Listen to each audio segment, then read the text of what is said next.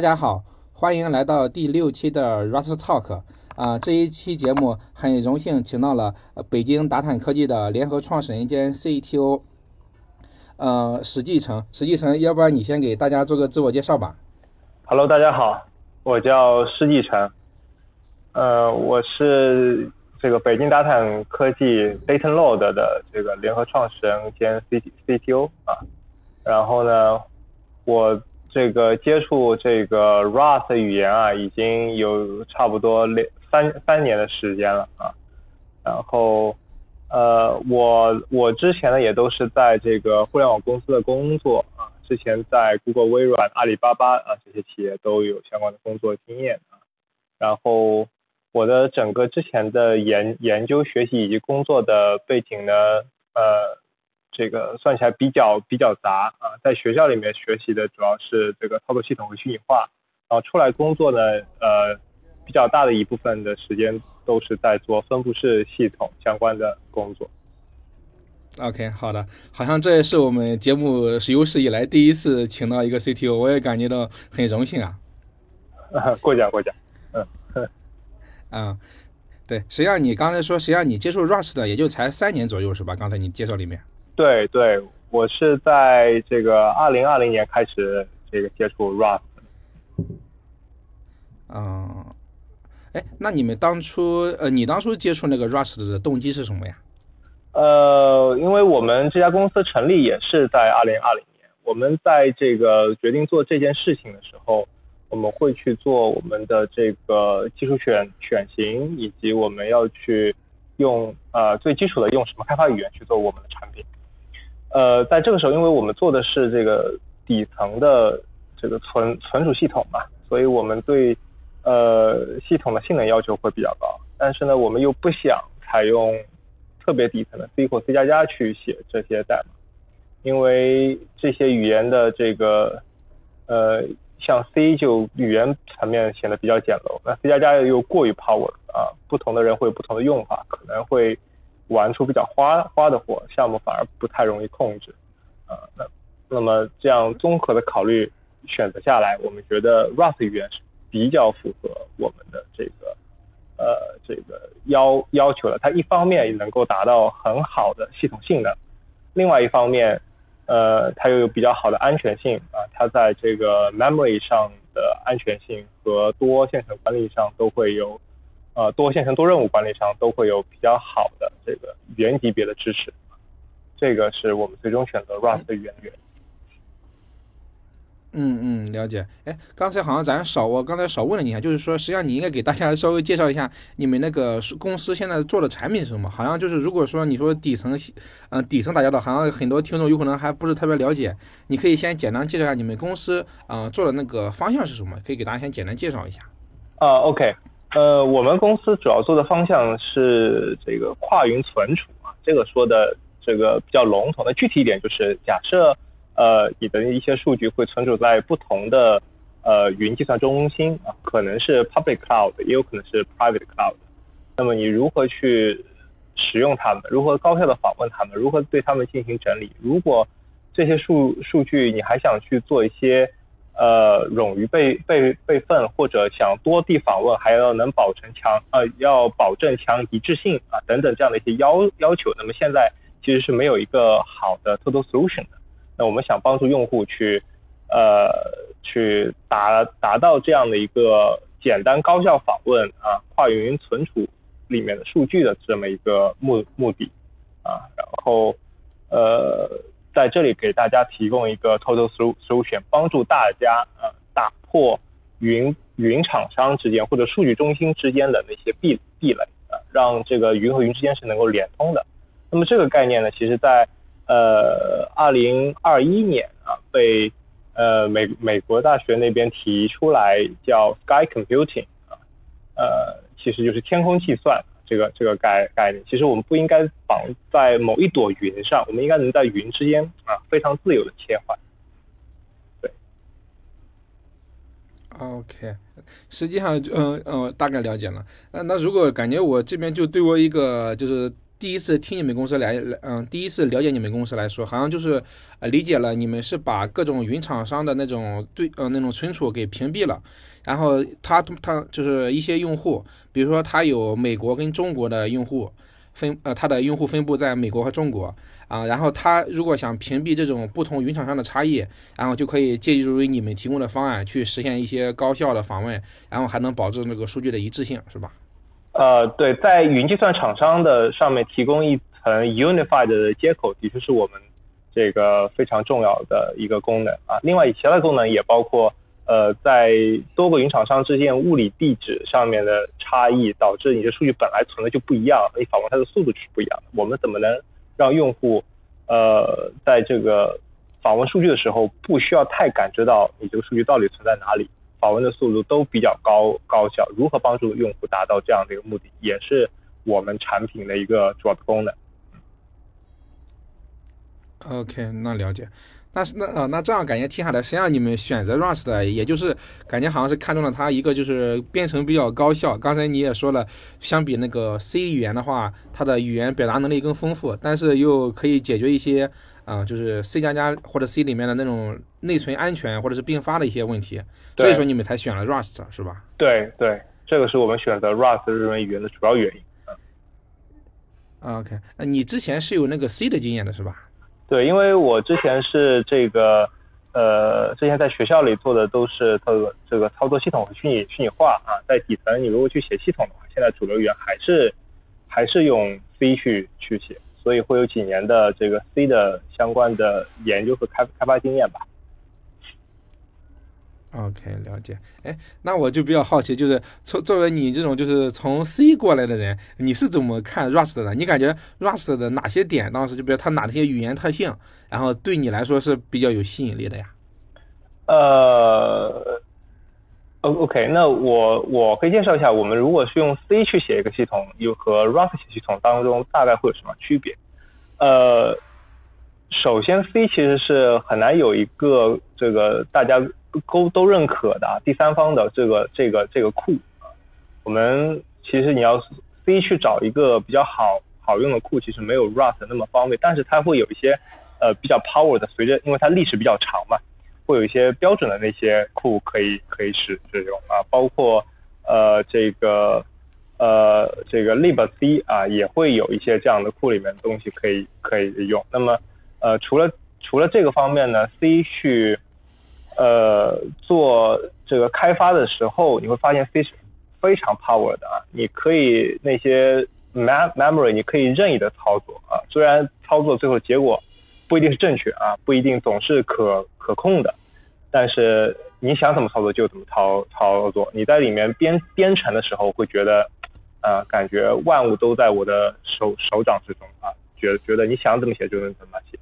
但是。写的时候越放纵啊，那但是这个你会导致你最后调试或运行时候就越越痛苦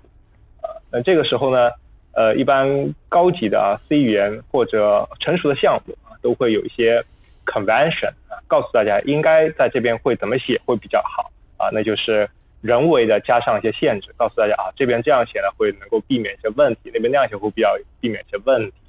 呃，最最简单点，比如说对于内存的申请释放啊，你可以在呃，如果你想随意写，那你就可以在任何地方去 mal m a l o c k 你的内存。你想在，你可以在任何的地方去释放那些内存。但是，呃，如果这样的管理不好，项目一旦大了之后，呃，你很可能会出现 double free 或者呃 use after free 啊这样的 memory 情况。那在 C 里面你就直接面临着 segmentation fault，到时候你就要又进行去进行 debug。同时呢，像多线程的情况下，呃，C 的 C 的编程你就得考虑到，哎，这部分内存是不是只有我一个人访问啊？那是不是会有其他人一起访访问啊？呃，如果你不去加一些相应的锁的保保护，你也也能做嘛，能够能够做编译没有任何问题。但是，呃，运行起来出了什么什么错，都是由程序员自己来去去去承担啊，他需要去自己去解决这件事情。呃，怎么怎么是怎么说呢？就是。C 能够做到 Rust 做的所有的事儿，但是 C 要做到它，你需要有非常 advanced 的呃一些 experience，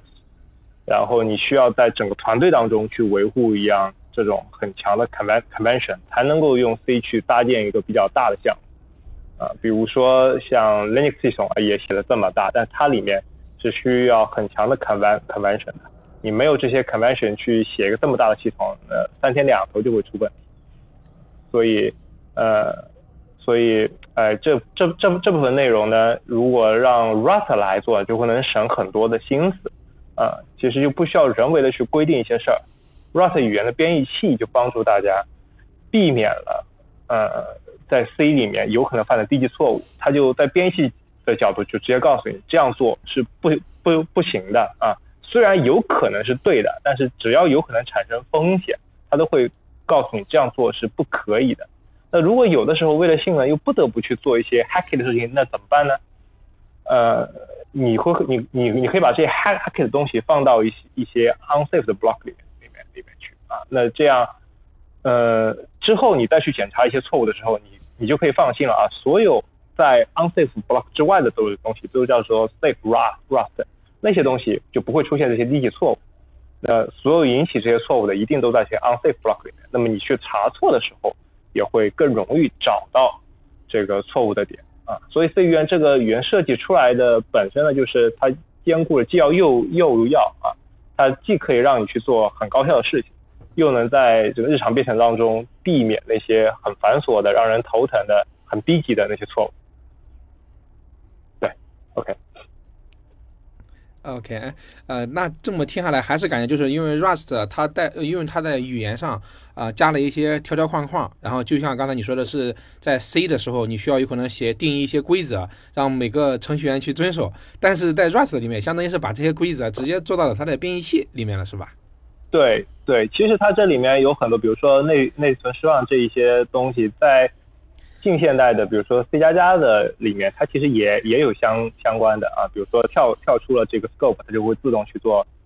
呃，这个资资源的释释释释放啊，这些这些东西其实 C 加加里面也有，但是它也是以一种 convention 或者编程的 pat pattern 啊，让大家去去遵从，它没有从嗯这个编译器的角度强制大家一定要去做啊，你如果想要去写非常 ug ug ugly 的 C 或 C 加加。编译器没有阻止你做这件事情，嗯，所以是 Rust 强制的为大家戴上了一层镣镣铐，但是呢，它是防止大家在悬崖旁边走，不小心一失足掉下去。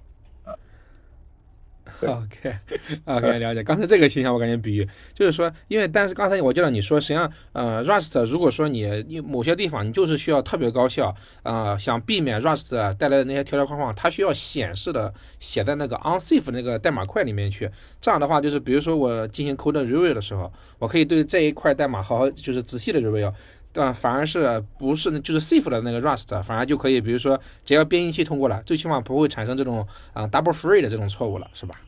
呃，对，如果你你全部用用 safe 的 Rust 去写啊，那 double double free 啊，这个这个呃 use after free 这种情况就肯定不会出现了。但是呃，你如果引入了 unsafe 代码，那你就得有人，我们的 human 去保证你这些用的 unsafe 的时候是正确的。所以一一般出现 unsafe 的那些代码的时候，我们会一般要要求呃大家在写 unsafe 代代码的时候。显示的说，我这个 unsafe 怎么用才是真正的 safe 啊？里面要满足哪一些条条件，这才能导保证这个是是 safe 的啊？不然它就是一个呃呃有可能出错的情况。那么我们在用的时候，那我们就得去看哦，这一段 unsafe 它有一些嗯 pre requirement，一定要让我们满足了它，我才能用的是一个正确的用法啊。那我们用的时候也要特别的小小心。啊，那这样子就强迫着大家在写 unsafe 的时候，以及用 unsafe 的时候，也能特别的小小心，能想清楚整个 story 是什么。对，这样就能够嗯避免这样的相关的错误了。，OK，了解。了解，嗯，哎，那从你的角度来看的话，呃，我不知道你那个接触的编程语言多不多啊？你感觉，呃，为什么 Rust 啊，它好像是在最早好像是在一五年出来的是吧？他们为什么把这些检查就是做到了编译器级别？不知道之前的时候，比如说像一些 C 或者 C 加加的一些，比如说一些 C 加加的一些方言，然后之类的，他们有没有尝试过把这些检查放到那个它的编译器或者是一些强性的约束里面去。这种东西我不知道你有没有了解过。呃，这些这些方面我其实了解的不多啊，但是从这个这个 program language 的相关的论文的角度，其实 Rust 这些概念其实都不新。啊，我相信在其他的一些语言里面，它也会有都能看到某一些方面的 Rust 的特特性，它也不是都是原原创的。呃，其实，嗯，它也算是一个，比如说从别人试验性上觉得不不错，然后他觉得这个特性在安全性上会有很大的帮助，那就呃放到了现在的 Rust 语言当当中来。所以我我相信是这个理理论上是已经很早以前就应该有了这个理论。只是在真正的实践并被大规模使用的情况下，我觉得 Rust 算是使用了规模非常大的语言了。之前也肯定会有一些，但是具体的是哪一些，我我说不出来。嗯。哦啊，了解了解。实际上就是说，他的这些思想也是，就是就像你刚才介绍的，他实际上也不是说呃多么的创新，多么的新颖，他只是说把这些之前有可能是其他的语言，因为我记得 Rust 它最早是产生于那个呃 ML 那个语言体系的嘛，因为他们那边的类型系统是，他们那边是就像那些追求那种纯学术的语言，他们就会把类型系统就是做的很花哨，但是就是真正工业用起来就会感觉很繁琐，就是真正工业人去写业务的。时候没有人去想用那种学术语言嘛，反而就是在 Rust，有可能也是当时的那个作者或者是 Mozilla 吧，呃，他团队他们需要有这种就是工业跟这种学术的这么一个结合，所以说有可能才把那个 Rust 给推生出来了。然后呃，很我估计就是很多，因为 Rust 呃，当初他们诞生的时候不是写那个 Firefox 嘛，估计他们当时应该也是深受那种 C 加加的一种。痛苦吧，因为我没写过 C 加加哈，但是就是看他们当时一些很多文章介绍，就是因为他前面刚才你说你也介绍过了，有各种问题啊，内存怎么去分配多线程的时候，啊，到最后你这个资源是谁，嗯，是谁占养，是谁占有的，谁是 owner，有可能边界已经都不清楚了，根本都已经搞不清楚了，所以说他们这时候需要啊找一些就是更高效的工具。来帮助当时他们那个 Firefox 的那些开发人员去解决他们的一些内存问题，感觉好像应该是这样的一个过程。嗯哼，嗯哼，对，因为它最开始被用来写这个这个浏览器，安全性是它这个主要关注的就。除了性能，它第二个一定会关注它的呃安全安全性的。那像 Chrome 的安全性就非常好，那 Firefox 它为了达到相同级别这种安全性，它一定也是想让自己变得更安全。那怎么能去做这个呢？呃，从语言级别去规避一些低级错误，能够大大降低犯内存相关的这种安全性上的这种问题啊。所以，我我觉得它是为了这个这个呃磨刀不误砍柴工吧，就所以他磨磨了一一把很好的刀。感觉他磨了一把屠龙宝刀，相当于把那个系统编程的难度给降低了，让更多的人可以去呃有机会去接触这些系统编程。我觉得确实，对对，他他其实是把一个呃一把双刃双双刃剑，他可能把其中的一个刃伤到自己的那个那个刃，把它给磨给磨平了，那么另外一个刃用起来就非常舒服了。嗯，对，OK OK，行。呃，哎，那我感觉就是对你，因为我因为你当时是有 C 的经验嘛，你当时有 C 的经验，当初你还记得你当时学 Rust 的呃的过程中，你是大概用了多久才对 Rust 用的得心应手一些了呀？因为很多初学者都反馈他们说 Rust 的特别难，因为它很多代码在其他语言里面能写能编译。但是在 Rust 里面写完以后，编译器老是报各种 bug，就是老是报各种错误嘛。我不知道当时你这个阶段你是需要用了多久才适应这个 Rust 的编程方式呢？啊，整个过程其实也前前后后算写的比较舒服，就是自己想写什么就能写得出来什么，并且编译器不会卡我太长时间，也花了有几个月的时时间。啊，最开始花的更多的时间其实都是在和编译器打打交道。就是你开始写着写着一些功能，你觉得写的挺好的，然后一一边报的全是，呃，我我记得我最开始报的最多的还是一些生命周周期相关的问问问题啊。他说这个 reference 不能在这边用，因为前面已经被被这个 mute 的 reference 用过了啊，你在这边用是不安全的，他就得不能不能用啊。那我怎么才能去做这个事情呢？我又不想再去做一次拷拷贝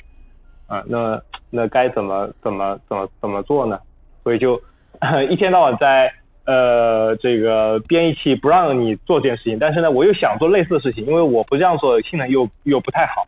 啊，就在这样的这种跟编译器的搏搏搏斗当中啊，慢慢要了解啊，他其实希望你怎么怎么做啊，慢慢的了了解到啊，如果用 Rust 去写这段代码，应该是用什么样的范式来写，那就会比较好。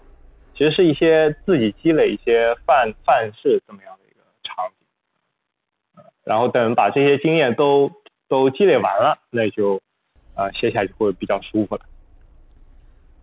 OK。嗯，那比如说从您现在这个角度来看，因为你现在写 Rust 的已经三年左右了嘛，基本上就是，而且你也有很多一些经验，关于异步的 Talk 的分享，我记得之前也有一些，呃，然后然后你现在站在现在的角度，如果对于一些那种就是刚学 Rust 的没太久了，你感觉他们就是需要克服哪些点，或者是需要注意哪些点，或者是需要掌握哪些思想，以后他们写 Rust 的会稍微顺手一些。就是关键就是对初学者的一些建议嘛，不知道这一块你有没有一些啊心得或者是想分享的一些东西？我觉得初学者，包括我们这边也有很多呃刚学 Rust 的实习生啊之类的，他们在学的时候也碰到类似问题。以我的经验角度来说，大家碰到最大的问题，就做最开始碰到最大的问题，一定是这个生命周期的问问题。就他很难理解生命周期为什么要这样做，他给我报这个错到底是什么意思？那么在碰到这样的问题的时候，大家怎么能能快速的去知道编辑想让你干干什么呢？呃，并且怎么快速去修复，并且下次怎么能让自己写出来的时候就能够避免这些错误呢？呃，有一个很好的方法，这个方法是大家去想一想，如果你这么写了。有可能会产生什么样的问题？你如果能够想清楚为什么编译器告诉你这边是存在风险的，你能想清楚存在风险的原因，那你下次就不会这样写了。这是最明显的，也是最快的学习如何去规避这种 compiler 给你报报错、报生命周期相相相关的错的这种方方法。嗯，就是我们换一个视角，假设你是 compiler，你该怎么去帮助？让你去检查这这部分代码，你觉得哪里可能会存在风险？它的风险点在哪里？对你站在 compiler 的角度想想一想，其实你就会知道，哦，原来这样的确是有一些内存使用风险。虽然我明确的知道这样写是没有关系的，但是你从 compiler 的角度，它并不能看得出来，那我就得换一种方方式去写这件事情。嗯，OK。OK，呃，就是说是相当于是站在编译器的角度去看，然后因为有可能你是作为语义上来说，有可能这个代码确实没问题，但是有可能编译器它并没有那么智能，然后它只是一些基于一些简单的规则去推导，但是它有可能就推导出来这个地方可能有问题，是吧？感觉好像是这个意思。对，就站在编译器的角度去想想，这样写为什么会有问问题，你就能大概知道。啊，那我这样的编程范式可能在 Rust 里面是不能这样这样做的啊，可能会存在风险的。现在这次可能没有风险，但之后如果错误的使用，可能会有风风险。那的确不要这样这样做，那我就换一种更加安全的方法。那相对来说，Rust Rust 对于安全的写法，它就不会去报错了。OK，了解了解，我我倒是觉得这个确实这个建议挺好的，就是大家不要就是说遇到一个错误的时候，然后赶紧把这个错误放到谷歌里面搜一下，然后然后找到一些答案，然后就这个错误就不管了，可以就是说呃不要那么着急，然后就自己去好好想想，不要只是说。呃，根据那些网上的一些解法，把这个相当于先绕过去了。自己这地方可以先停一停，先放一放啊，思考一下到底这地方为什么编译器会报这个错误，然后把这个错误相当于是还是琢磨清楚了以后，这样的话以后再去写，有可能这一块就不会再有问题了。感觉像这个意思。对对，就还是拿生命周期的角度来说，那涉及到生命周期呢，一定会涉及到 reference，对吧？那有很多人人用到 reference，觉得哎呀，每次都跟我报这种问题，我太不爽了，我再也不用 reference，我所有东西我都传 value。我如果要有两个人同时访问它，我就 clone 一份出来，或者 copy 一份出来，那一一定就没有这个问题了。对，这样做是可以，但是这样做你会带来大量的这个性能的代价。那如果这样的东西多了，那你使用 Rust Rust 相关的，呃，用 Rust Rust Rust 语言本身，这个想让它提供高效性能这个初衷。就达达不达不到了，对吧？嗯，所以对，不要太偷偷懒。我们其实有的时候嗯，达到相同的目的可以有不同的写法，只是要花一些时间去想一想，这也是一个学习进步的过程。行，那我感觉可以，因为刚才说的内容主要是针对一些初学者哈，然后我可以，咱们可以再把那个深度往下继续往上走下。你感觉就是，呃，Rust 它语言发展到现在了，现在是版本是二零二一嘛？你感觉他们现在对你来说，他感你感觉 Rust 的语言里面还有哪些地方就是不是做的不是很好，不是很完善的？然后对你的实际的工作中会造成一些影响的，不知道这一方面你有没有一些想给大家分享的？呃，我用到现在其实是有一一点是一直想想做，然后呃，但一直都没有做的，那就是关于这个。Rust 的这个异异步 run runtime 的统一接接口啊，这部分工作说起来就刚听起来你就会觉得啊非常宏大，就是是不是非常难难做？呃，的确会有不小的难度，但是它也的确是面临的比较比较重大的问题吧。嗯，原因是这样的，如果你是刚去做这个这个 Rust 异异步编程的学习的过程当中，你一定会上网搜啊，现在的 Rust async runtime 是什么？呃，这个。大家都在用什么 run run runtime？哦，当然第一个问题你可能是 Rust Rust 异步编程，它为什么不直接自己写个 run runtime？它为什么要把这个 runtime 给暴露出出去？你要为了让第三方去做，对吧？第二个问题是我我到哪里去找一个 runtime？那现在大家都在用什么 runtime？什么 run runtime 特别好啊？我有没有可以直接拿来用的啊？大家就会上上去找。那么关于第一个问题呢，其实。呃，它把一定的这个 Rust Rust 语言把一定的这个能力、一定的这个需这个，因为不同的场景需要的 runtime 特性会会不不一样。那么它把这种选择权给了用用户啊，我不在这个标准库里面提供一套，你自己去做实现啊。那我只要保保证你这套库符合我们的一些接口要求啊，你就能融入到我们这个呃异步的这个这个。整个的大大家庭当当中来可以直接直接用，那么所以它其实是一种赋能的啊，让大家用的更好的这种方方式。那么这是带来的好处啊。那大家根据不同的使用场景是可以使用不同的 runtime，对吧？比如说你在测试的过程当中，你就只要一个 single thread 的 run runtime，你你甚至可以自己自己去写一个 single thread run runtime，这没有什么太复杂啊，对吧？然后你就直接在你的测试当中用啊，现在其实也有一些 single thread 的这个 runtime 可以可以直接直接用啊。那在一些大规模的场景下，你可能需要一些一那个那个多线程的啊。OK，网网上的大家有很多的大神级别的啊，大牛都帮你写了各种各样的 run runtime 的这个这个 multi thread 的这种 runtime 啊，它解决了各种各样的这种这种问题啊，使用了各种技巧啊。那现在比较出名的，大家可能一一去搜啊，有几个比较大的，比如说。这个 Send A Async 以及像 Tok Tokyo 啊，现在 Tokyo 的这个大数目会特别多啊，几乎已经成为了这方面的一个事实的标标准。但是还是会有一些人不想绑定在 Tokyo 的那个生态里面啊，他还是想用一些更加自由的这种 run runtime，那么他可能会想要在几个 runtime 之间去进行切换选择。嗯，现在的问题就暴露出来了，你一旦上了一个 runtime 的船啊，你想下船就不容易。你大部分代码都会和它的这个 runtime 的实现，它的接口相相绑相绑定。你想无缝的切换是并不容易的。你去看一些一些库啊，它提供了多个版本的 runtime，它有的库会说我既支持这个呃这个 send async，又支持 Tokyo 的这样的这样的库啊，它其实是手动的啊，在它的库里面为这个两个 runtime 分别写了一些冗余的代码啊，能让你在这个做 feature configuration 的时候啊，能够切换到不同的代代码去去编编译，然后适配不同的 run runtime，其实它是手动去做的。那如果我所有的这些异步库都需要为这些异步的 runtime 去做这样的操作，那其实所有人都在做一些重复的工作。那我们能不能把这些重复的工作，呃，通过另外一个库啊，在上面加一层 app app app 呃这个这个这个抽象层啊，让它能够呃。用起来会比较方便，不需要每个人重新都去造一遍这样的。那我觉得这个会非常有意义。这件事情其实我从去年的一些这个演讲当中，我就说我们是想做的，但因为一直这个事情比较忙，也抽不出时间，这个人力资源也不够，所以一直都没有来得及做。其实我是想，呃，能不能在社区里面这个跟大家有这方面想法的啊，之前想过的一些志同道合的小伙伴们一起讨论讨论，看看这方面有没有嗯一些一些想想法，大头大家共同去做一个这样的一个好用的轮轮子，让大家在这方面能够比较受受益。嗯。OK，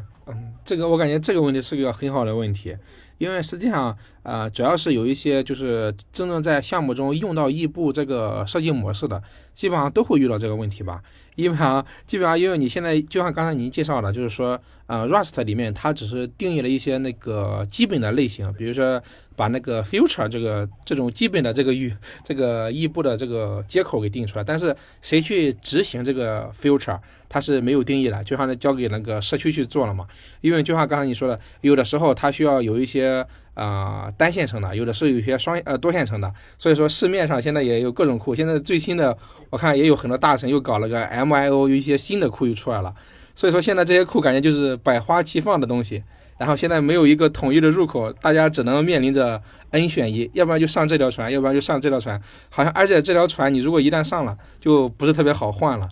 感觉这样的话，对，而且这样的话，实际上你的程序里面，基本上你也没法测试。比如说，我换个 runtime 带来的收益会怎么样，你也没法去测了。因为你，你如果想换的话，你代码里面需要有可能做一些兼容性的工作嘛。这个兼容性的工作有可能，因为它是跟你的设计模式就捆绑了，有可能会改动比较大。所以说，基本上现在大多数的一些呃用 Rust 开发的产品，基本上就是跟一个绑定了，然后没有这种自由的选择。嗯。对对，其实更多的其实是这个接口的绑定。就你如果想要能让自己在多个 runtime 之间共同的切换，那你在这个项目开始的第一天就要想好，我要在这些有可能涉及到 runtime 接口绑定的点，我都得事先留好，嗯，可以替换的这种接口。那你之前其实就是要把我刚刚说的那套轮轮子自己都搭好啊，那之后你就可以测。那否否则。呃，你这个代码就几乎不可能再去测多种 runtime 它们性能到底会有什么样的区别了，嗯，这个就太困难。嗯，了解。哎，那之前的话，社区上我记得也，呃，之前在不管是 Stack Overflow 或者是在那个 Rust，不是有个论坛嘛，叫 Internals，我看也也会有一些讨，有些人讨论，不知道这边你有没有就搜过一些他们，呃，之前有没有尝试过，但是失败了。这种例子不知道有没有，因为我觉得做做抽象是有一定难度的，不是说啊，就相当于做应用开发一样，然后可以就是用一些朴素的方法就可以把它实验出来了。我觉得应该它这里面还是有一些难度在里面的吧。嗯，对，这这方这这方面其实我也去做了一些搜索，但其实我没有看到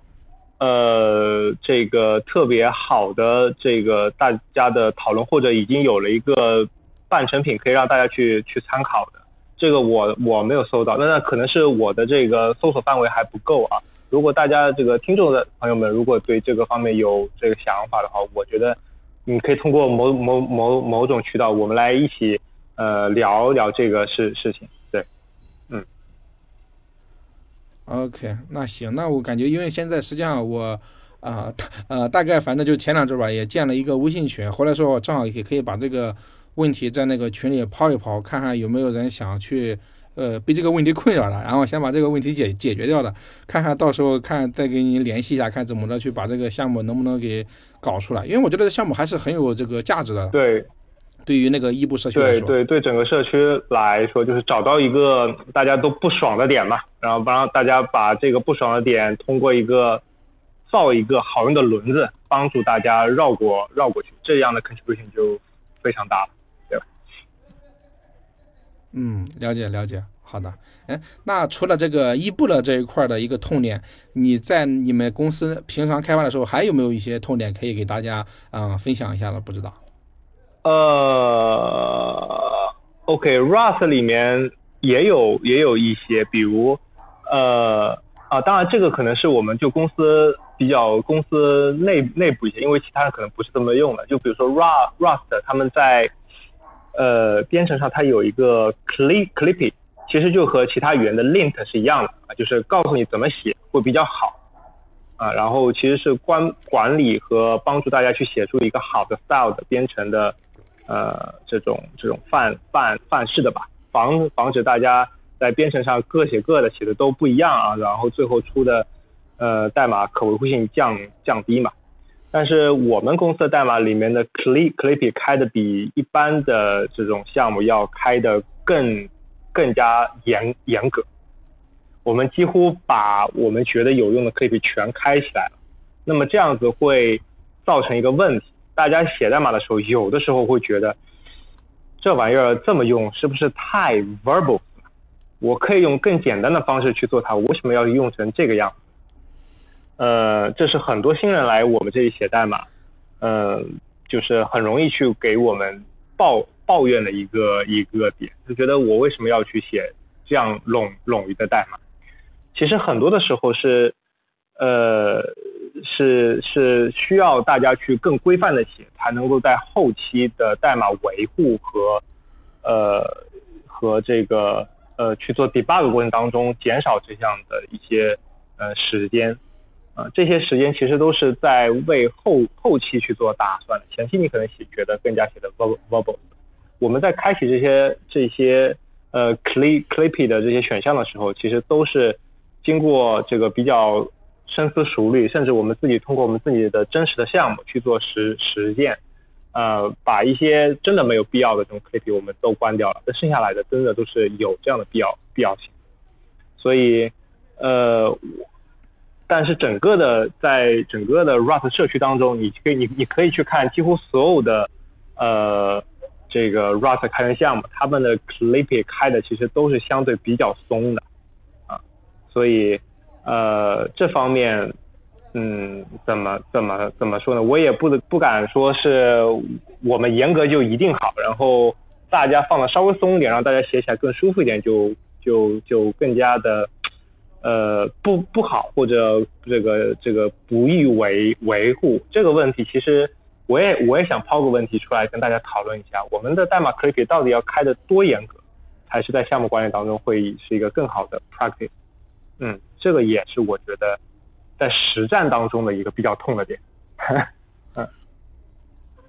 好，OK，OK，嗯，我感觉这个问题好像就是有一线开发 Rust 的经验，我觉得应该都会有。就是之前我们的项目的时候，也大家也会讨论说，啊，这个 lint 要不要开？开了以后，感觉好像是我代码写的不是那么优雅了，反而感觉很臃肿。就像刚才你说的嘛。然后我们之前组也会经常有些讨论。然后后来我们一般这时候就会参考一些。比如说他 DB，比如他 DB 他们大他 KV，比如他们用了，有可能我们说，嗯，你看人家都用了，我们就用。但是这个东西好像就是，我觉得也很难有个就是就是说一致性的一个什么答案之类的，也不大可能有，因为你每个组每个项目他们对这这种呃代码的要求质量什么，他们都标准不一样。我觉得这个东西确实呃是个很开放性的问题，我觉得好像这感觉是。嗯嗯，这个是蛮蛮蛮开放的，这个这个其实是一个 open question，要看。大家在不同的场合、不同的应用场景下会有什么样的这个想想法？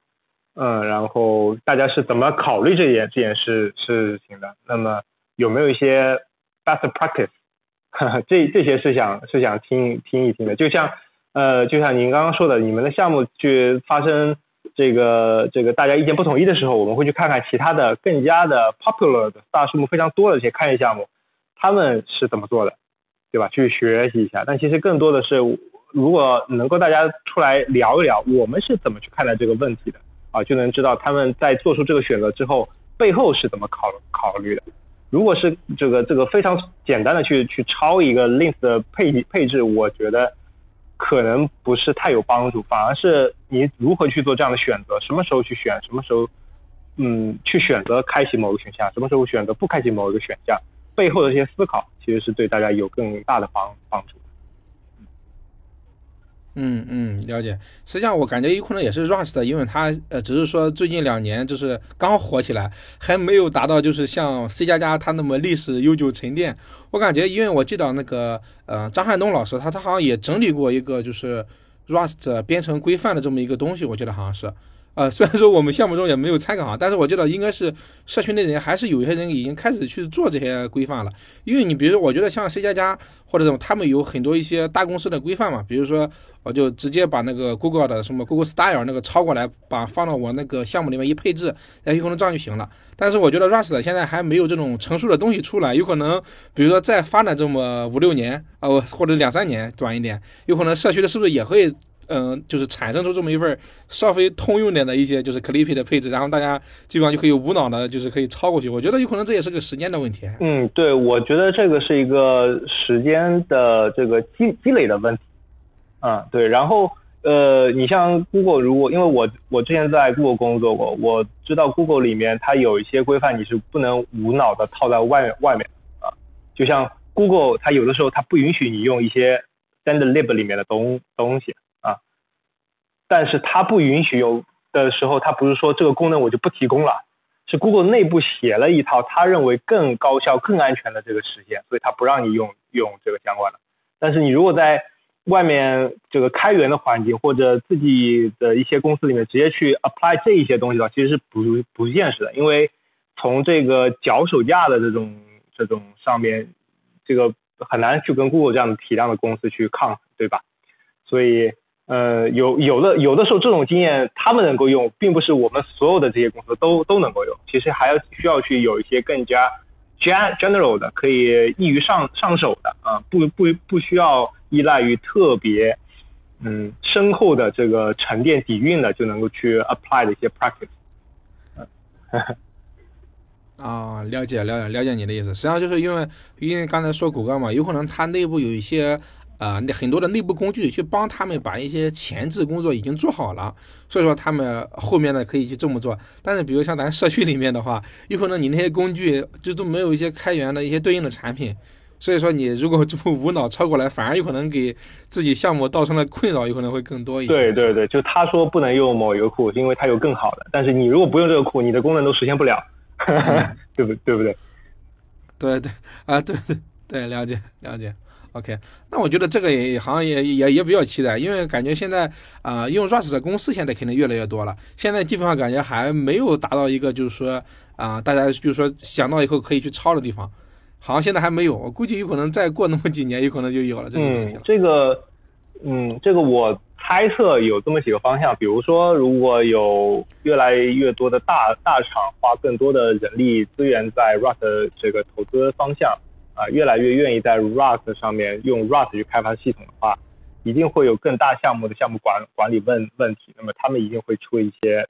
这种相关的 practice，对吧？然后呢，另外一个方向是我们的一些开源社区，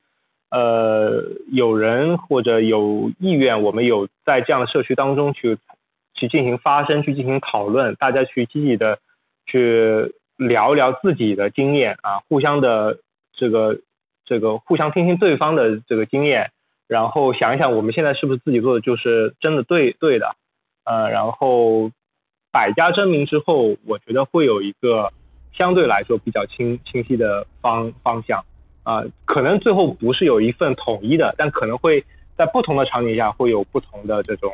呃相关的 best practice 啊，就相当于那个代码的规范之类的啊这样东东西。OK，了解，好的，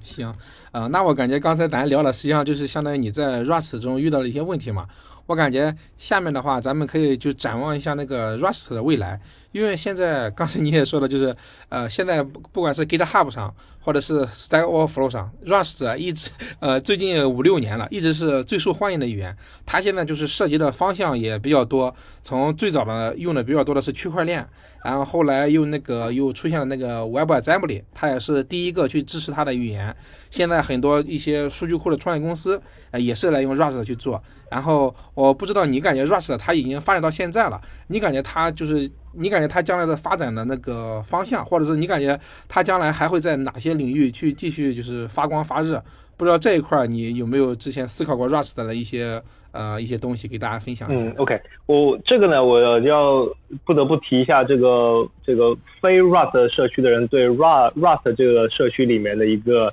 调侃，呃，他们调侃说，这帮子人永远都想重造所有所有的东西，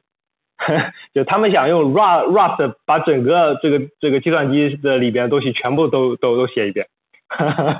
嗯嗯，对，呃，当然这是一句玩玩笑话，但是反过头来说，我们是不是值得用 Rust 去真的把它们重写一遍呢？我觉我觉得可能说全部重写一遍过于的这个武断，但我觉得 Rust 本身的特性导致了我们其实是可以用它去做。一些底层的 fundamental 的基础设施的这个搭搭建，因为这些基础设施有这么几个特点，它是呃绝大多数的人可能都会用得到的啊，可能复用性会非常高。第二个，它在这个整个的系统当中 play 的这个角色非常重要，有很多它就比如说在我整个调用链当中，它总是会出出现它的性能提高，对我们整个系统的提升是很明显的啊，所以。像这种场景，我们其实适合用它来去用 Rust 重新去重重新写写的啊。有的时候它甚至不仅仅是性能提升了，就比如说原来的实现就是用 C 或 C 加加写的，现在其实已经挺不错的。但是它偶尔总是会爆出一些呃这些这些 bug bug 啊，以其中可能有很大一部分是由于 memory 相关的 bug bug。那我如果用 Rust Rust 重新去写一份这个代代码的话，可能在安全性上就会有巨大的提提高。呃，就像之前 Google。呃，好像成立了一个基金或者类似的东西，去鼓励开源社区的里面去对一些核心的基础设施的以及 utility 相关的东西去用 Rust 进行重写。啊，这个方向其实我觉得这个我是蛮蛮白印这个想法的，因为 Rust Rust 适合去做这件事情，而且它带来的好处几乎就是它它带来的影响几乎只有正面，负面的影响非常小。所以在这样的场景下是非常适合。那么至于剩下的场景，我们是不是要要把所有的东西都用 Rust Rust 重新构建一遍？那我觉得还需要考虑到我们重新构建一遍带来的好处到底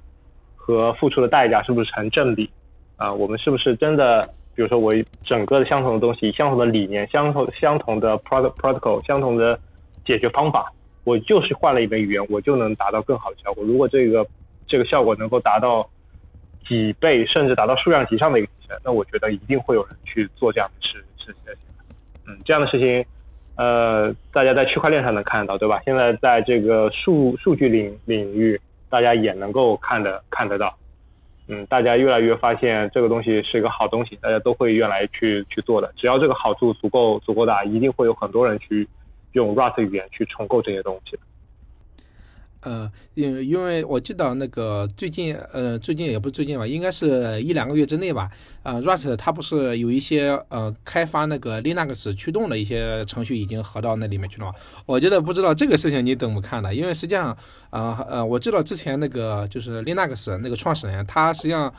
是明确的表示不会把 C 加加拿进来，因为他感觉 C 加加啊好像是太浓，就太繁重嘛。但是现在他把那个 Rust 已经合到那个就是 Linux 里面去了啊。我不知道这一块你怎么看？就是你感觉就是 Rust 它适合用来写那个操作系统吗？因为我觉得单独把它拎出来，是因为 Linux。如果说语言，我觉得能进了 Linux 去开发 Linux，我觉得它的呃重要程度应该就是算是整个互联网的一个基石了嘛。所以说我觉得这个方向还是挺重要的。所以说，我想请你就是单独分享一下这个方向。呃，我们公司在 Rust for Linux 方面其实是有一些探索的啊。我们我们这边也有相关的工作往 Rust for Linux 这个 repo 里面去提了一些一些 PR，但是由于之前呃刚好那个时间窗口在。Rust for Linux 要去进 Linux mainstream 这个时间窗口下，大家都没有时间去做 review，所以卡了一段时间。嗯，从我们的这个呃经验角度下来看，我们觉得呃 Rust for Linux 还是对 Rust 对 Rust 语言本身当然是非非常好的，当另一方面对呃 Linux 社区来说也是有非常正面的意义意义的。它的这个引引入的概念其实和 Rust Rust 语言本身是一样的啊，就是本身是可以做一些 Rust 语言本身是可以做一些 dirty 的 work，它可以做一些 unsafe 的事情，但是它想要把主体的逻辑啊复杂的东西都放到了 safe 的范围内，能让大家在写这些代码的时候不需要去关心一些安全性的这样的事情，你写出来的东西只要编译通过了啊，就一定没有安全性的东东西，把脏的东西隔离在。Unsafe 的那个部分，或者和 C 或 C 语言或者跟汇编语言对接的这这部分，啊，让脏的东西留留在那里。我只要是 Rust 写出的 safe 的部分都是好的，那就会非常好。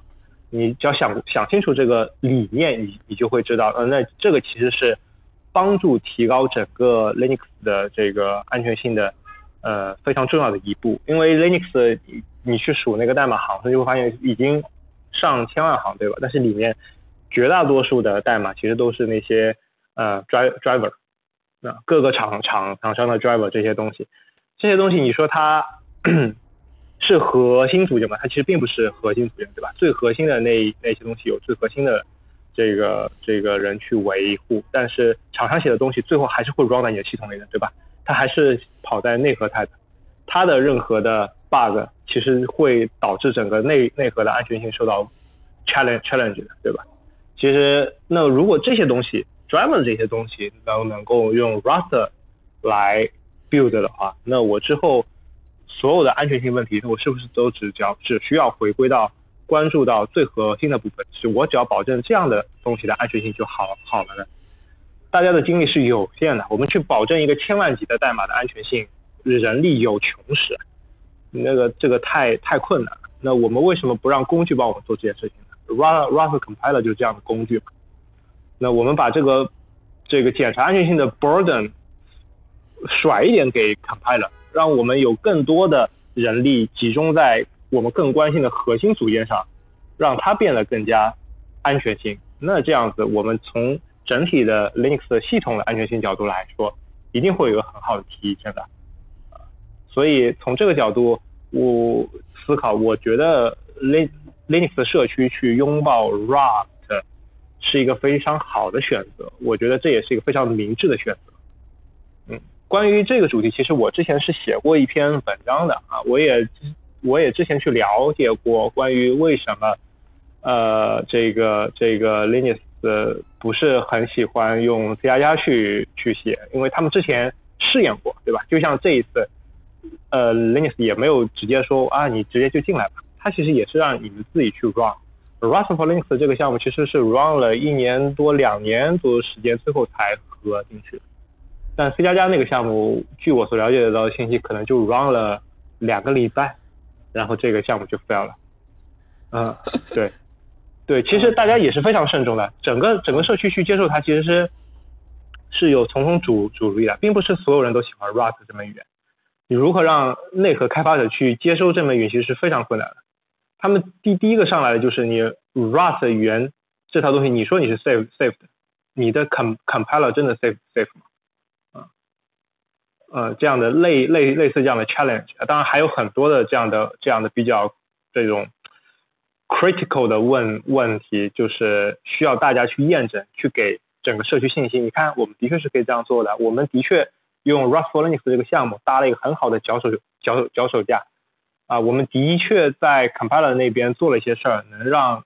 这个 compiler 现在 Rust 更好的和 Linux 这个社区去去这个进行沟通。啊，那我我慢慢慢慢努力，的确往更好的方方向。那你用实际行动去证明啊，这个社区的确愿意把这件事情给给做好。那的确在 merge 那个时候已经做的相关工作已经做的蛮不错的。那为什么不让不让进呢？所以这是一个相互取得信任的过程。在我看来，这一次相互取得信任的过程非常成成功。OK，呃，原来他就是之前已经就是相当于在孵化嘛，相当于原来已经孵化了一年，呃，一年多了是吧？已经。对，如果我没有记错的话，应该一年一年多，将近两年，啊，就提提出这个到有项目到最后末儿进进去，对，应该是应该差不多就是这个时间长长度，嗯。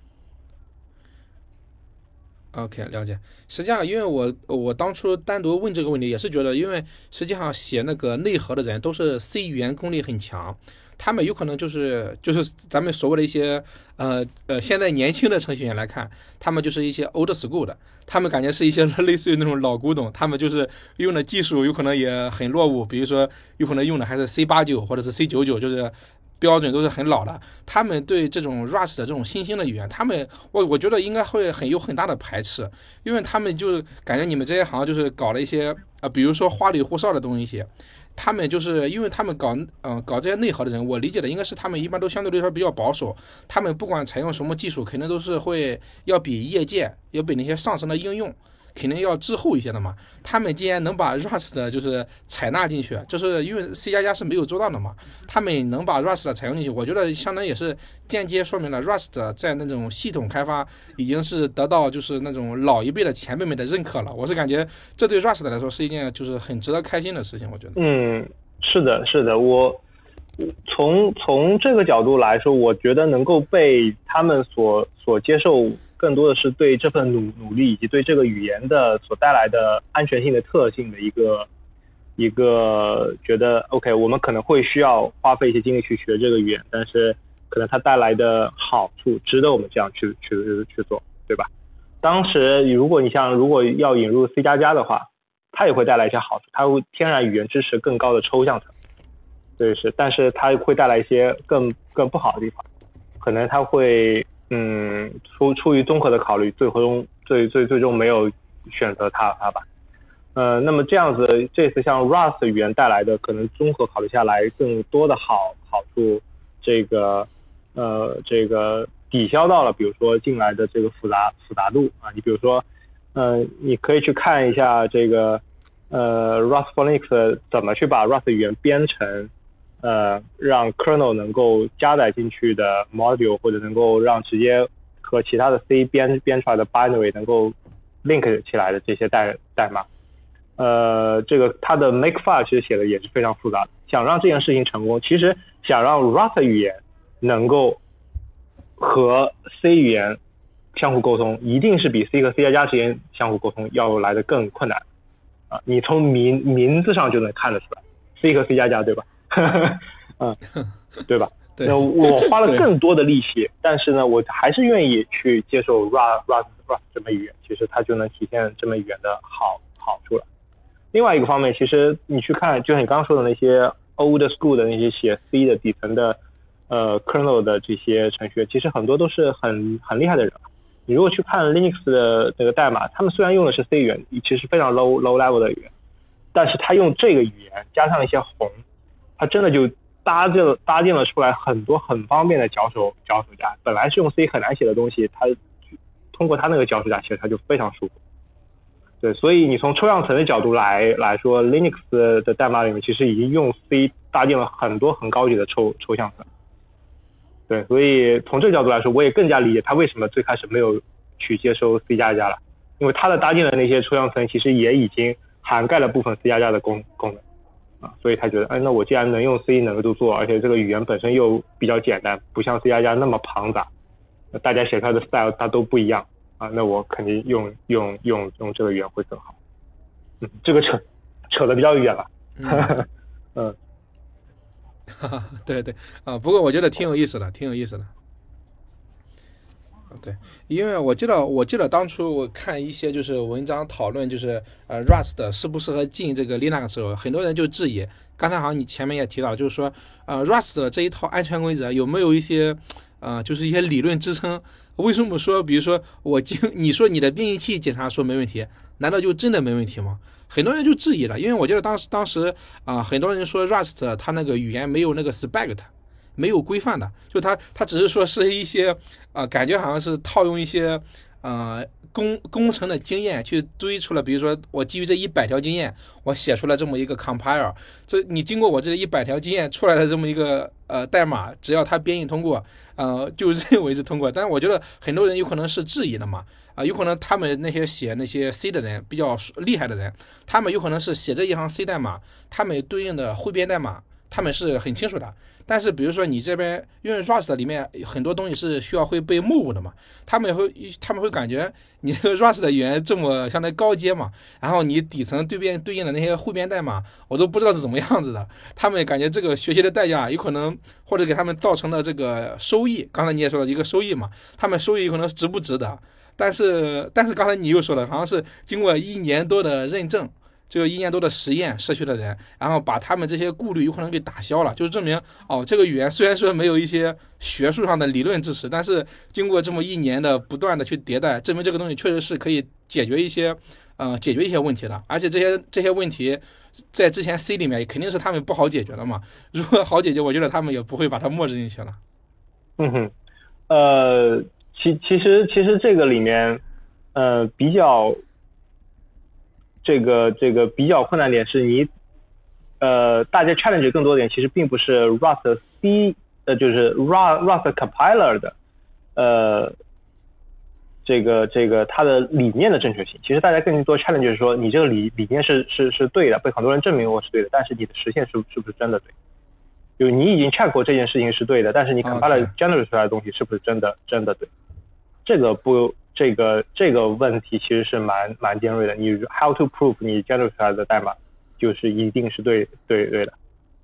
这个这个问问题不仅仅是 Rust，你怎么保证 GCC 编译出来的？一定和你 C 语言表达出来的是一样的意义。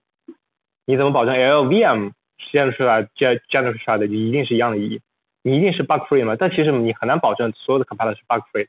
啊，即即使像 C 加加和 LLVM，对吧？啊，所以我们只能说接受这个情况下，我们尽量把它做的更更好嘛。那么另外一个角角度来说，我们比如说 Rust for Linux，它其实本身不会涉及特别底层汇编的那一层。啊，它更多的是在里面去，会在相对的稍微高一点的地方去切一个 layer，在这个 layer 我们把它替换成 Rust，那么在这一层之上，OK，你就可以用 Rust Rust 去去写写了，啊，然后编译出来的结果就是在有中间这一层 layer 帮你去做一些和底底层的更 low level 的代码打交道的事情。嗯，帮你去都去 handle 了，那你就不不需要太关心啊，我的 Rust 语言到底是怎么和 C 语言去进行沟通的呀？啊，我这个 type 到底怎么转换的？有很多这样的 dirty work 都是中间这一层帮你去做的。那 Rust for Linux 的这个项目本身其实就是帮大家去构建中间这一一层。有了这个项目以后，大家去写 driver 的时候，更多的想的是啊，OK，我怎么用 Rust Rust 去写我解决我业务相关的问题就好了。我不要再去赶赶，不需要再去解决跨语言之间如何交互这样的问问题。这个问问题应该有一些脚手架工具帮你去做相关的任务。嗯，这也是 Rust for Linux 这个项目主要做的事儿。啊，OK。OK，那感觉早上感觉把我的一些呃一些错误的观念赶上给我纠正了啊，因为好像你刚才前面也说了，实际上呃 Rust 它不会现在最起码短期来说，它不会去动一些核心的部分，比如像内存管理，比如像进程管理这种调度器的这种一些比较 core 的部分，它现在还不会动，它现在只是动的那些就是呃刚才千奇百怪的这种驱动是吧？还是这一层的居多？对，动这层意义是其实短期来看其实是意义最最大的。原因在于这个代码量也的确是最大的。第二个，它所提供的一些接口相对来说也比较高层，你不需要去管理下下面的，嗯，很很多太底底底层的问题，你只要把这些接口通过 Rust 语言封装暴露出来就好了。那接下来你就是只要解决驱动内部的逻辑使用是不是对就好了。你因为你用 Rust Rust 写，你一定在驱动内部的逻辑部分不会出现。呃，这种 memory 相关的错误，对吧？以前你如果是用 C 写的话，你这个 malloc 出来的这款代码，你是不是会越界访问这个这个事情？这个你根本控制控制不了，对吧？所以你你，但是你用 Rust 写，你编译器能够过，你一定不会出现这方面的错误。OK，嗯，实际上就感觉这么听下来，实际上就是他现在呃去嗯去开发这个驱动，实际上对现在来说，不管对呃 Rust 的开发，或者是对那些内核的维护者来说，它是个其实感觉好像收益是最高的事情一个，是吧？因为现在这一块代码，刚才你也说是最多的嘛，里面海量的这个包括呃从最早的那些 device 到现在每年还会发布新的 device，就还发还会出新的 device driver，对对吧？呃，你你每个都会在 Linux 上去提供相应的 driver，这大家拼的在往里往里加。你可以去看每一次的版本发布里面，你到底进了多少这这方面的代代代，是海海量的。嗯，就这些东西一旦出出出错，用这个相关硬件的用户就存在安全风险。那我感觉就拭目以待。比如说，呃，用 Rust 的开发这么驱动了两三年以后，呃，再看一看，就是跟呃 Linux 内核他们的漏洞的那个趋势图，看是怎么样的，看会不会有一个就是明显的下降。嗯，是的，是的，这个，呃，当然你也你也得看 Rust 语言在现在的 Linux 里面被 adoption 的这个 rate 上升的情况情如何，对吧？如果比如说过了两年，你发现，哎，这个这个漏洞下来数量并没有下降太多呀，你可能再回头一看哦，Rust 可能占的比例还不是太大，那那就情有可原了。嗯。啊，对啊，那肯定，那肯定先把这个前置条件准备好。但是我觉得这种情况应该大概率不大可能发现，因为我感觉现在，呃，我不知道投这个 Rust for Linux 这个项目的人多不多呀？不知道。呃，你你说投是说在里面去进行 contribution 吗？啊，对，就 contribution 还是蛮多的。你你可以当时发 PR，你可以看到下面有一个这个致谢列列表。啊，里里面是有是有是有挺挺多人的，但是你可以看到啊，第一中文的名名字不太多啊，肯定有不太不太不太不太多。第二，你如果仔细的去扒一扒其中比较核心的那些 contributor，即使是中文名名字啊，这个肉身大多数也不不在国内啊，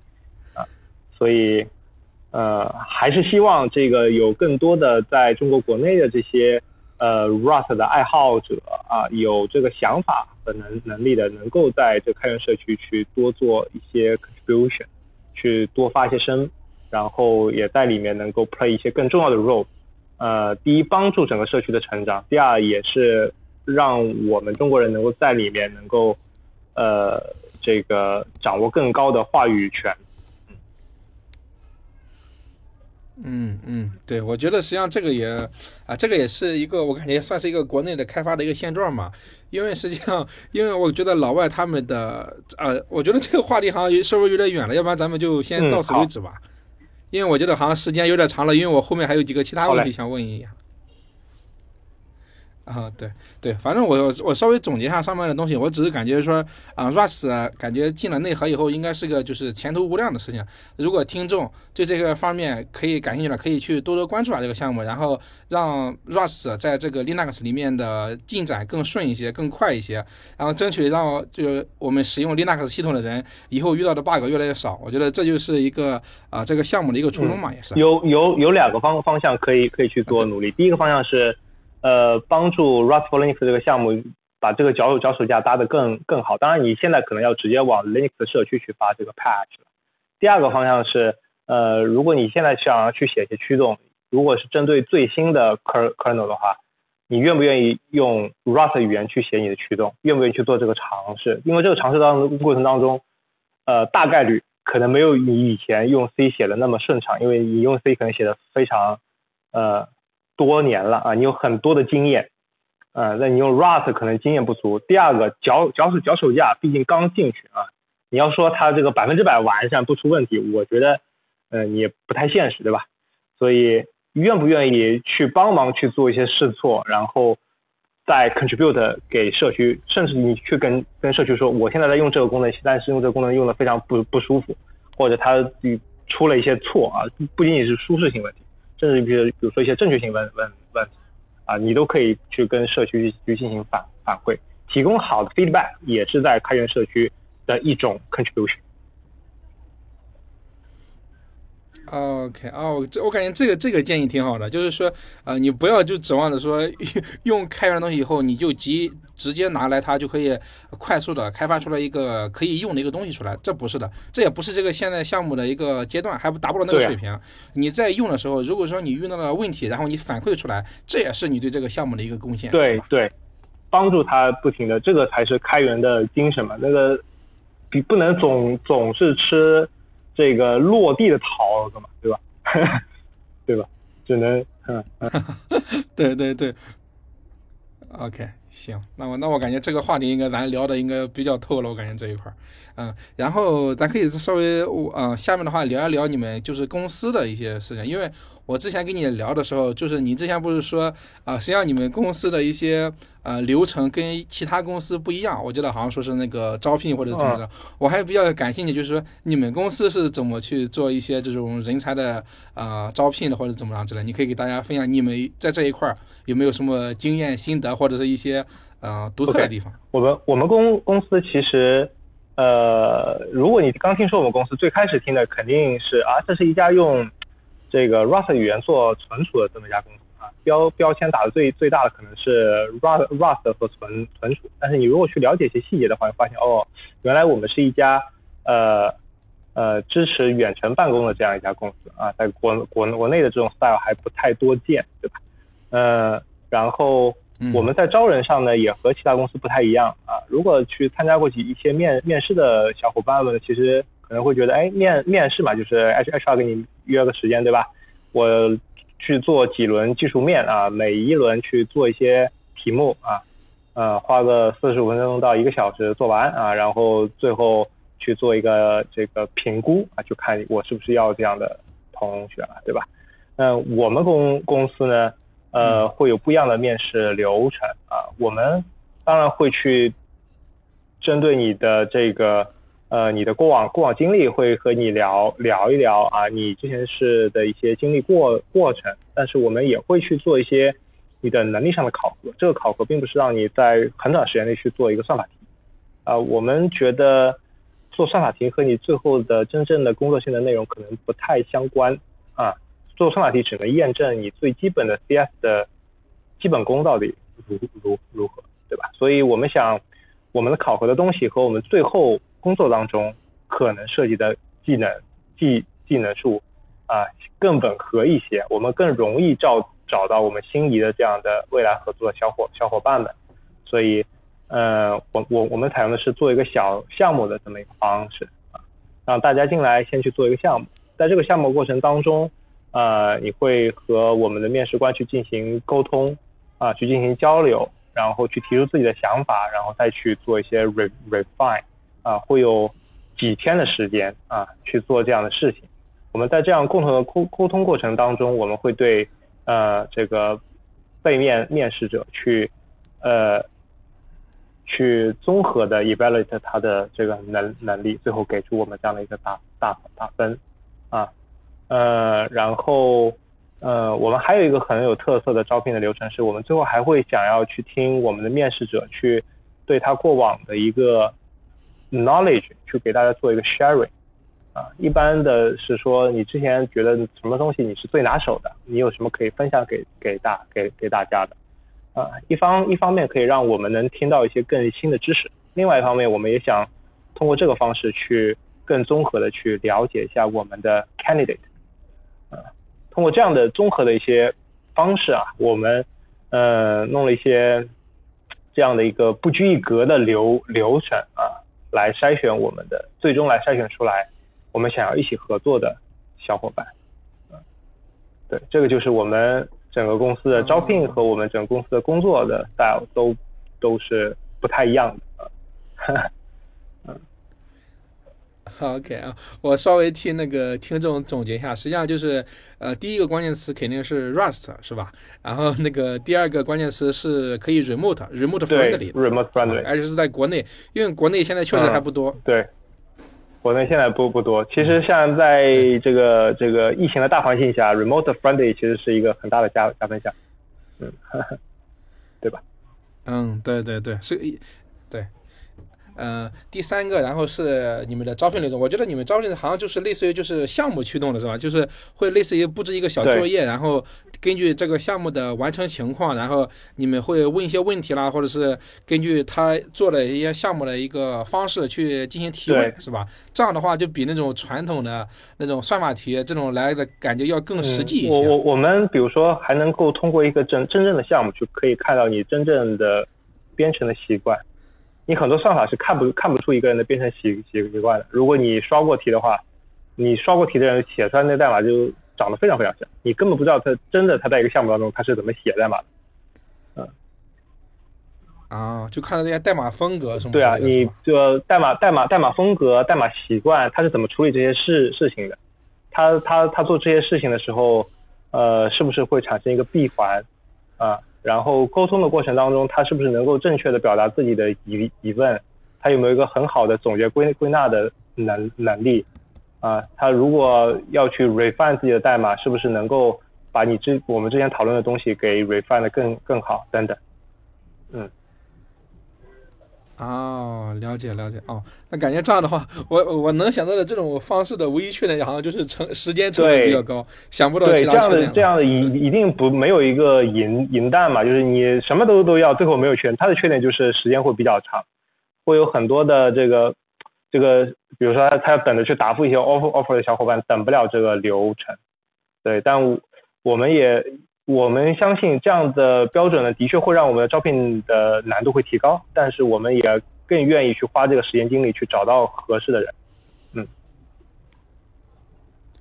嗯，对，因为我因为就是大家如果从程序员的角度来说，肯定是大家因为感觉我花那么两三个月去刷那么呃刷一些 l i t t code，但这些东西吧，我以后工作中我不能说百分之百用不到，就是呃很大可能性是用不到的。这种东西筛选筛选出来的那个候选者，有可能说最真正的以后的工作项目开发有可能。并不是特别好，但是你们相当于是把刚开始这个门槛就提高了，然后把这个门槛高了以后，相当于你招进来一个人，就肯定是因为你相当于是有这么短暂的一周的时间跟他相当于去进行合作过一个小项目了，然后你通过这种合作的方式，可以把这种风险呃降到最低，感觉好像是这样的。对，通过这样的方式，其实某种程度上我们模拟了一次远程工作的这么一个流程，对吧？相当于我给你布置了一个小任小任务，你你去做，做完了接收我们的一个 review，然后呢，我们提一些建议，然后提出一些想法，啊，我们再去讨论一下，你也有你的想法，我也有我的想法，我们去进行碰撞之后呢，OK，可能是你对，可能是我我我我对，最后我们达成一个共识，OK，我们再去 re refine 这件事情，通过几轮这个迭代，最后能不能达到我们想要的这个结果呢？沟通过程是不是顺畅呢？你能不能花更少的时间，让我们沟沟通的这个次数更少，就能够达到我们想要的结结果呢？对吧？就如果我们在面试过程当中和 candidate 工作的非常舒服，我相信在未来工作当中也会非常舒服。对对对，是的，是的。酷，我感觉这种方式很酷，因为这种公司我了解的好像是就没怎么听说过。这个代价其实对我们的公司的成本也非非非常高。对我们并不是想浪费我们 candidate 的时间，因为我们去和你沟通，去看你写的代码，提出想想法啊，然后最终还要去做这个决定，一定比给你出几道算法题让你让你做，我们去 review 花的时间要多得多得多。嗯嗯，是的，是的，对，因为你自己首先你得把这个题目得先啊，就是难度不能太难，也不能太简单。首先你需要设计题目，然后还需要后面的 review，然后再需要去讨论。你们花的时间肯定是比这个候选者要多得多的。对对对，整个的时间我不敢说一定比候选者每个候选者花的时间更多吧，一但每一每一次经历这样的面试，花的时间一定不会比你少特别多。嗯。所以对于我们来说，成本也是很很高的。嗯，只是我们为了想达到我们最终的这个要求，我们愿意去花这个时间。因为如果符合要求的这些小伙伴们最后能够加入我们的话，我觉得这个这件事情是能够被 scale 起来的。啊，啊，了解了解，OK。OK，行，我感觉很酷。呃，你们现在公司还有那个招聘的那个需求吗？啊，我们一一直会有对外有有招招聘的需需需求啊，然后会有招全职员工，也会有招实习生啊。然后我们公司因因为做软硬件都都做，所以软硬件方向都有啊。然后如果大家想去了解我们的招聘信息，可以去看我们的公众公公众号啊，大家去搜是。呃，这个让我看看一下，可以给大家报一个全名，或者或者我在什么群里会大家说一下。嗯，啊，可以，你等会把那个公众号那个发我一下，我在那个 show notes 里面加。OK OK，好，好，对，大家可以去关关注这个公众号。嗯，呵呵，嗯。嗯，我感觉，对我感觉听呃听到这里的小伙伴肯定应该对这家公司，我觉得我是感觉感觉这家公司挺极客，然后采用的方式我也挺喜欢的。如果大家感兴趣的话，可以来跟呃呃施老板来聊一聊，看看这个项目，看这个他们做的事情对你感不感兴趣。呃，如果大家有换工作的机会的，可以去考虑一下。我觉得对，非常欢迎大大家来来到我们这里来寻找寻找机会。嗯，说不定我们就是。非常 match match 的公司和和和你的个人，嗯，嗯，OK，行，那我感觉我这边问的问题差不多了。你那边就是感觉还有一些呃 Rush 的方面的，或者是你们公司方面的想分享，但是我前面还没有问到的吗？你感觉？呃，差不多了。我们公公司这边我还有一点想说，就是我们其实会做定期的这个 knowledge share sharing。其实这个倒不能说是我们公司的特色，其他也有很多的技术导向的公司都会去做一些这方面的 knowledge sharing 啊，然后。呃，我们甚至会愿意，呃，给员工，就是我们给你正常发工资，但是这段时间你可以不去做公司的事情，你可以去做一些提升自己的，去做一些开源的课课程的学学习啊之类的，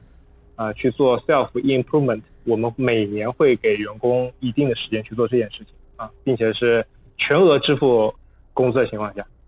嗯哦，就相当于之前那个谷歌不是有一个每周五下午是可以做自己的事情的，是不是？感觉好像是跟那个项目比较类似。他那个项目其实是说你可以去做自己感兴趣的事儿，对吧？我们这个项目其实更多的是说员工是需要不停的自我学习成长的。有很多的小伙伴在工作以后会说，我工作压力太大了，我这我这几年我觉得我一直在向外输出，我已经没有向内输入的这个过过程。我我觉得这个对员工的成长是不不利的啊。所以我们公司最后决定，我们愿意花时间精力让员工在工作时间内时间段内去进行自我提提升，然后我们有一套比较完完善的这个这个机制，帮助大大家去做这种这种提升，甚至你碰到困难的时候，也会有相应的人去做帮助。嗯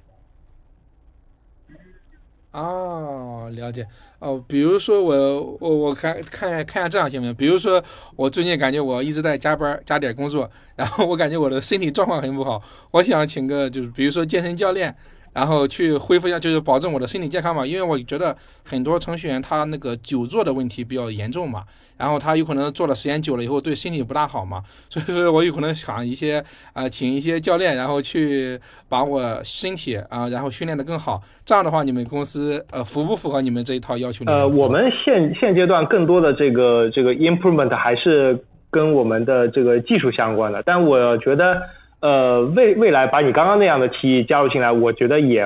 也没有关关关关系啊，只要能够帮助大家能够去做一个自我的 im improvement，嗯，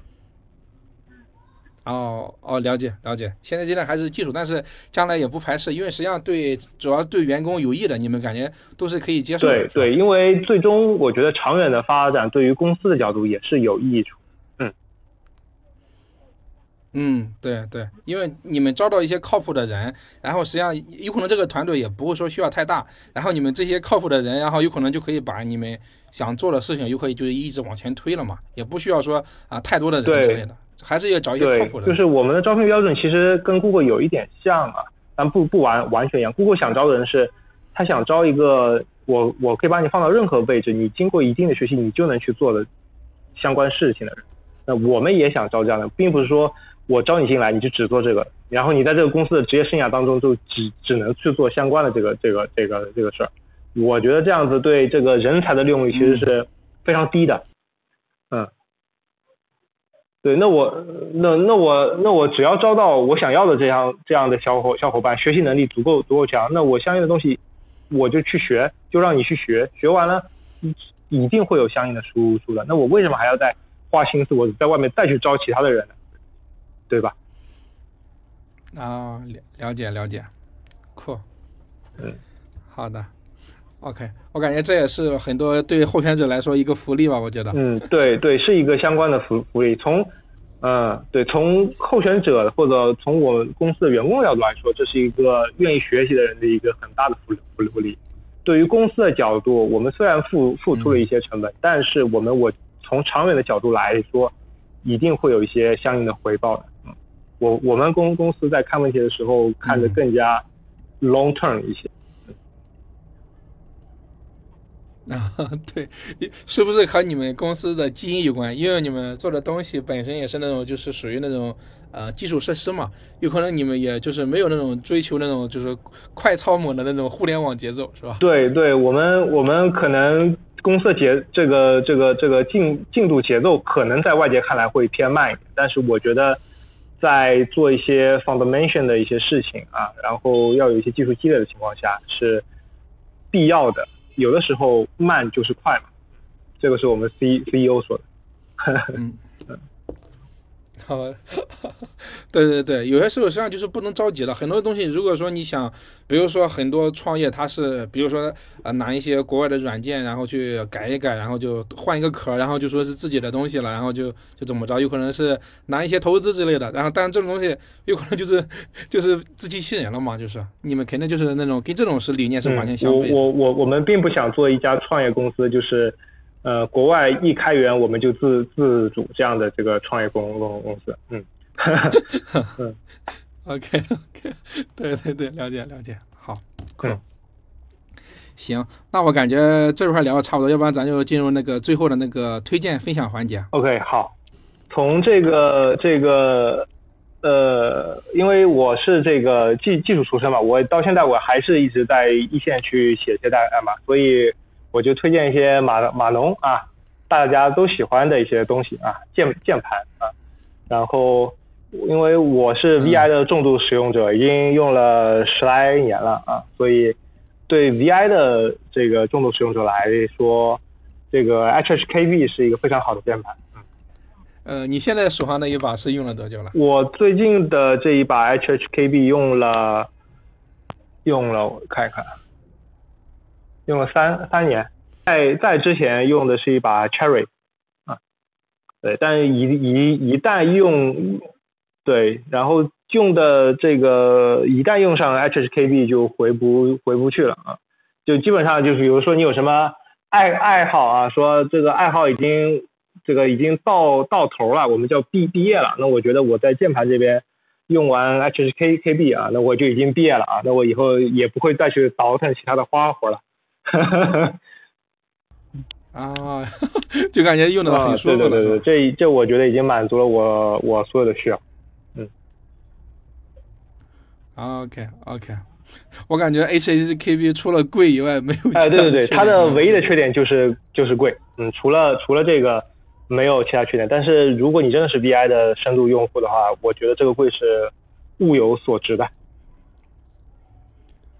嗯，哎，他对那个 VI 的话是有一些按键上的一些布局优化吗？还是怎么着？因为我我是没有用过。呃，比如说他把 ESC 键挪的和主键盘区是非常近的啊，就在一那个字母的左左边啊。比如说他把 Ctrl Control 键提到了原来的那个 Cap Lock 的那个那个键的位置啊。对对对，从从这个角度来说，其实对 Emacs 用户也很。友好，因为 Emacs 的用户的这个 Ctrl 键都快按疯了。对对，因为因为我就是一个 Emacs 用户嘛，实际上我现在就把我那个就是键盘那个手动的调了一下那个键位嘛，像你这个也可以手动去换。对对对，但如果天然的支持会会比较好，因为你要手动去调，比如说每个系统你得自己去做相关的配置，对吧？然后。有的时候，像比如说我我的主力系统我都是用 Linux 系统的，然后嗯，它的桌面系统做的不太好，呃，那有的时候你的这个配置在某一些个别的呃应用当当中，它可能就没法生生效啊，你就还得去按那个老的老的肯肯抽键。那如这个啊，对对，这个这种时候就是，那你为什么不键盘直接就就支持这个就最最好了，对吧？然后对于一些这种。VI 用户，因为他不不太用到方方向键嘛，就全部全部 VI 都能操操作的了，所以我也我也不太需要方向键。那么键盘比较窄，比较小啊，那也就比较好。呃，然后还有吗？对，我就推荐这一一个吧。嗯，嗯。OK OK，行，那我感觉今天好像也聊得比较尽兴啊，然后很高兴，然后呃能能请到施老板来这边做节目。我觉得通过今天的分享，大家很多呃有可能也会感觉到 Rust 的一些魅力吧。我感觉大家听到这里以后，还是希望就是之前听过 Rust 的，但是还没有尝试过的小伙伴啊，可以赶紧去学起来，因为因为 Rust 已经是最火的语言，这个应该是现在就是没有什么争议的问题了。我觉得对。呃，对，希望大家都能够多来学习 Rust Rust 啊，对，然后哦，对，呃，在有一个 additional 的 information 是我这边和社区的 Alex Alex 张老师在准备筹划一本一本书，去讲比较深入一些的 Rust 的相关的知识。嗯，然后这本书呢是完全的以开源的方式去写写的，所以呢，我们写完了版本会不停的去做这个这个不停的去修修订。那也欢迎看到这本书啊，觉得我们如果哪里写的不太好啊，欢迎嗯来提供相关的建建议，嗯。哦，OK，对，这你不说，我突然间还差点忘了。对，这本书好像应该是主要是面向于那种中高阶，对对，相对更中高阶，不太适合这个这个起步的学 Rust 的小小朋友。但是如果嗯呃你去入门了 Rust Rust，但是会发现有一些东西真的感觉太高太高深了，你直接去看源源代码，你你看不明白，那可能这一本书会给你带来一些帮帮助。嗯，对，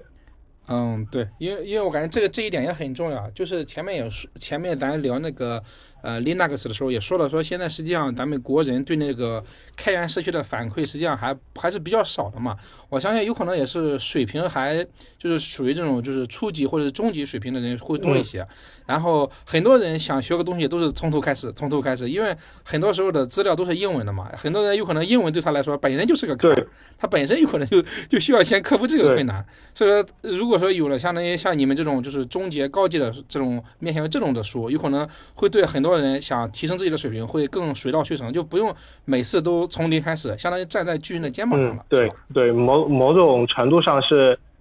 就和我们之前就我刚刚之前提的一个那个这个异步的这种这种酷的这种想想法一样，就是不想让大家重复的去造这些轮轮子，就不想让大家重复的去趟这些这些坑。节约大大家时间，这些这些坑我们辛辛苦苦趟过一遍就好了，啊，然后让大家学学习的时候能够少花些力气吧，反正知识是一样的知知知识，呃，少少花些力气，大家就能多去干一些其他更有意义的事。